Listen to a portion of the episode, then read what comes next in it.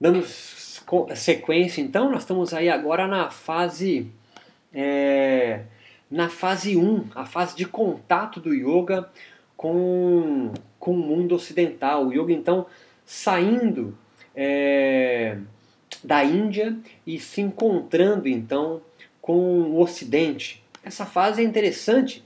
Nós temos como principal personagem aí Vivekananda, que em 1893, principal discípulo de Ramakrishna, é convidado para participar do primeiro Parlamento Mundial das Religiões em Boston, nos Estados Unidos.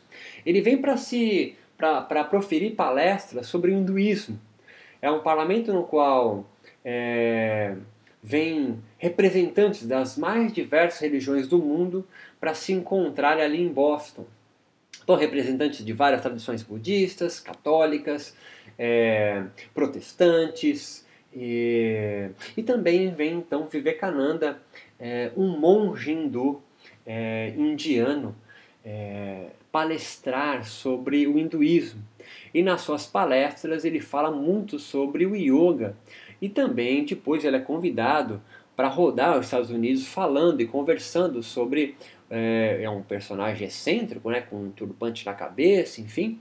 É, e ele fala muito do yoga, né? Ele tem um livro muito clássico também, chamado O que é, uma religi o que é religião, né? ou Yoga, uma religião universal, onde ele, ele, ele toma já é, bastante partido sobre o yoga. Né? E uma parte interessante é que Vivekananda já traz o yoga de uma certa forma ressignificado é, por, com uma linguagem biomédica. Então, ao, ao invés de ele se pronunciar sobre chakras, ele fala sobre glândulas, ao invés de ele falar sobre prana, ele vai falar sobre oxigênio, as posturas. Então ele já vai ressignificando a nomenclatura cheia de nomes em sânscritos, no qual ninguém tem o menor, não faz o menor sentido para uma população é, eminentemente católica, é, que nem sabe o que é sânscrito.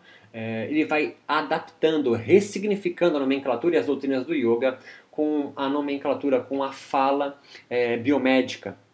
É, ele vai fundar, e isso é um dado importante dessa fase 1 agora de transplante, é uma primeira escola, né? um instituto de yoga, onde vai se falar sobre o yoga, chamado Vivekananda Rural Education Society. Ele funda isso em 1918, né? uma primeira, vamos dizer agora conhecida, escola de yoga. A partir dela, a gente vai encontrar é, escolas e tradições, é, de yoga e sociedades de yoga é, bastante conhecidas nossa hoje, como por exemplo a de Yogananda em Hollywood, nos Estados Unidos, fundada em 1920. A Self-Realization Fellowship é uma instituição, e aqui é conhecida como a Igreja de Todas as Religiões, Paramahansa Yogananda, está na placa de entrada dessa escola ali em Hollywood. Nós temos também, sete anos mais tarde, 1927, mas aí na Índia, especificamente em Lonavala, o Kaivalyadama Yoga Institute, né? o Instituto de Yoga de Kaivalyadama, do Swami Kuvalayananda, que funda em 1927. E depois a gente vai ter em 36 é, uma, uma, uma, uma instituição de yoga de Shivananda, chamado Divine Life Society. Então, essas escolas de yoga que vão fomentar outras novas né, escolas, são muitas outras escolas, mas estamos citando aqui as primeiras, né? A de Vivekananda, por exemplo, na Índia, em 1918, e, e aqui, e, e, o subtítulo da, do Instituto de Yoga de, de Vivekananda é o coração é, do yoga moderno. Olha só que interessante, é, é o nome que Vivekananda dá para a escola dele, né? Elas são influências de quem? São influências da, da, na fase zero da, do transplante do yoga, de Rajahan, de Keshabi Chandra, é, de Aurobindo, que também tinham, como vocês lembram na aula anterior, é, escolas, né, é, movimentos religiosos, no qual já promovia um, uma nova leitura, uma reforma sobre as escrituras hindus. E agora? Agora, yogis modernos, né? Estamos falando a partir de 1997, nós vamos pensar já na fase moderna do yoga. É, yogis montando as suas escolas de yoga sobre as suas versões das doutrinas e das escrituras do yoga. Temos aí Vivekananda, depois Yogananda, Kuvalayananda e aí Shivananda, quatro personagens iniciais importantíssimos aí entre 1900 a 1936. São essas quatro escolas importantíssimas que vão alavancar o estudo e a divulgação e a promulgação proselitista é, do yoga no mundo. Nós temos aí um livro clássico traduzido para o português de Vivekananda chamado O que é religião, um livrinho capa amarela, né? É, editora Lotus, se eu não me engano, é o yoga que já vem apresentado como uma nova religião universal. Eu coloco entre aspas porque são palavras de Vivekananda, né?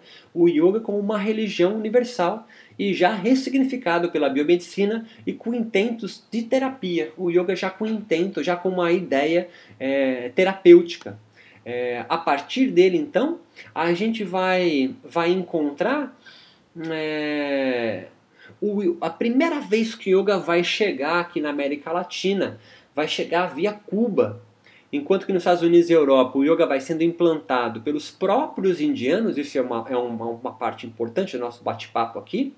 Na América Latina, o yoga surge pelas mãos de esotéricos europeus, de místicos, como, por exemplo, a Caterina Augusta Westcott Tingley, é, que em Cuba vai fundar uma escola onde há aulas de yoga, isso em 1900. A Tingley é uma discípula da teosofia de Blavatsky, então ela vai fazer aquela volta que nós vimos se iniciar na fase zero, junto com é, aí nessa fase de renascença indiana que pensam é, é, o yoga já misturado não só com outras religiões, mas sobretudo é, com movimentos é, esotéricos europeus. Né? Nós temos aí um nome importante disso, nós temos aí o Rajahan, que nós conversamos na,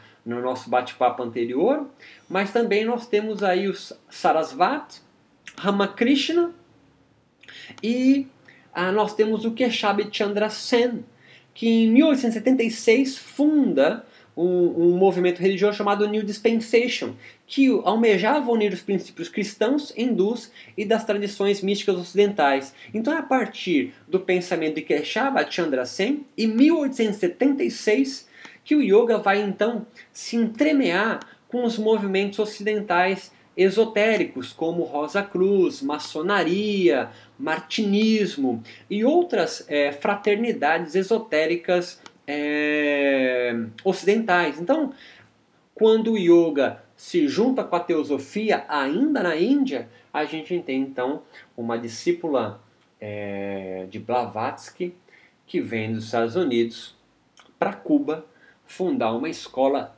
já com princípios do yoga, não podemos dizer que é uma escola de yoga, mas que já tem práticas de yoga né, no seu ensinamento numa escola é, cubana, pública cubana. Um outro personagem importante, nós já estamos entrando, portanto, na América Latina, assim como Tingley, acredita-se que outro imigrante, um francês chamado Léo Alvarez Costé, de Masqueville, antes tinha um nome iniciático de Gerhel, e depois vai se auto-intitular de Swami Servananda. Ele viaja à Argentina, Uruguai e Brasil entre os anos de 1924 a 47. Ele já faz é, arrolamentos, né, ideias, junções, imbricações né, de ensinamentos secretos da sua ordem iniciática, chamado Grupo Independente de Estudos Esotéricos, e apresenta o yoga já como veículo de desenvolvimento espiritual. A gente vai encontrar ao lado da cabala, astrologia, budismo e outros elementos ocultistas de origem martinista e da Associação Mística Internacional, uma ordem esotérica originada por outro yoga francês estabelecido no Uruguai, amigo de Costé, chamado César Della Rosa. O yoga, o yoga latino-americano então vai se difundindo discretamente mas vai se di bastante difuso entre a América Latina das mãos de europeus. Então isso é um dado importante aqui. Por exemplo, o Swami Azuri Kapila, né, é, conhecido pelo seu nome de origem como César Della Rosa, ainda hoje na Escola Internacional de Yoga do Uruguai é conhecido como um, um, um discípulo de uma linhagem de yoga é, é, que advém de Ramakrishna. Olha que interessante, né? Ele é ainda comemorado o aniversário dele, por exemplo, no, na Escola Internacional de Yoga é, no Uruguai. É, o que é interessante aqui é a gente pensar que, enquanto que na, na Europa, via Inglaterra, obviamente de início, e depois e nos Estados Unidos, o yoga adentra, é transplantado pelas mãos dos próprios yogis indianos. Mas na América Latina, não. Na América Latina, talvez pela barreira idiomática, né, o espanhol ao invés do inglês, ele demora muito para chegar pelas mãos dos próprios indianos. Mas ele entra na América Latina, o yoga, é, lá de cima por Cuba e depois por franceses é, é, e outros europeus por Uruguai, Argentina e depois e Venezuela, pelas mãos de místicos esotéricos, né? de, de, de pessoas né? iniciadas em escolas esotéricas como Rosa Cruz, Martinismo e Maçonaria. Outro personagem importantíssimo aqui, não muito conhecido entre nós brasileiros, né, é Sergei Raynaud de la Fierre, o nosso último personagem da primeira fase yoga latino-americana, parece ter chegado em Medellín, na Colômbia, em 1947. O seu intento estava em difundir o yoga através de uma ordem mística europeia chamada de Grande Fraternidade Universal ou a Missão da Ordem de Aquários. Tem livros que ele escreveu sobre yoga. Né? Ele vai trazer esse yoga já todo entremeado por uma mística é, oriental, ocidental.